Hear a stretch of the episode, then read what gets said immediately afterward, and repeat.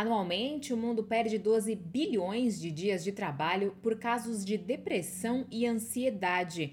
Isso custa à economia global quase um trilhão de dólares. Nesta quarta-feira, a Organização Mundial da Saúde e a Organização Internacional do Trabalho publicaram novas diretrizes sobre saúde mental laboral para ajudar a quem precisa. As recomendações incluem ações para enfrentar riscos como longas jornadas, comportamentos negativos e outros fatores que criam angústia. Pela primeira vez, a Agência de Saúde recomenda treinamento de gerentes para prevenir ambientes estressantes e responder a profissionais em sofrimento.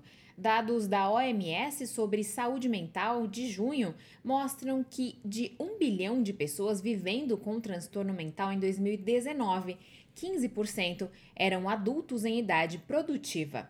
Segundo a Agência de Saúde, o trabalho amplifica questões sociais mais amplas que afetam negativamente a saúde mental, incluindo discriminação e desigualdade. O bullying e a violência psicológica são uma das principais queixas de assédio no local de trabalho, que tem um impacto negativo na saúde mental. Mesmo assim, discutir ou divulgar a saúde mental continua sendo um tabu nos ambientes de trabalho em todo o mundo. A OMS recomenda maneiras de acomodar as necessidades de funcionários sofrendo com a saúde mental, apoiá-los no retorno ao trabalho e fornecer intervenções aos casos graves de saúde mental que facilitem a entrada no emprego remunerado.